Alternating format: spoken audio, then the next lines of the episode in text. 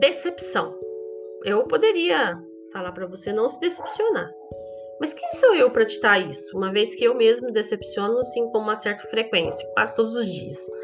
É, o segredo, na verdade, não é ficar decepcionado com você ou com as pessoas mais do que se deve. O segredo aqui é, é dar o tempo necessário para se lamentar, se decepcionar, avaliar aí o que você fez de errado ou o que a pessoa fez de errado. Aí, chacoalhar a poeira da decepção, tentar de novo. Porque todo mundo sabe que pensamentos pessimistas ou tristes geram na nossa vida, nós seres humanos, uma infinidade de doenças é, psicossomáticas.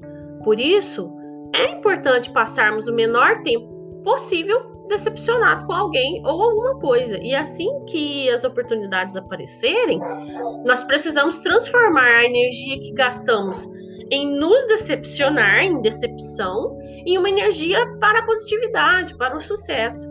Lembre-se que em algum momento da vida você será decepcionado ou decepcionará alguém mas não se apegue a essa sensação. A transforme em energia para algo melhor. Afinal de contas, você não nasceu para ser triste ou para ser a decepção de alguém.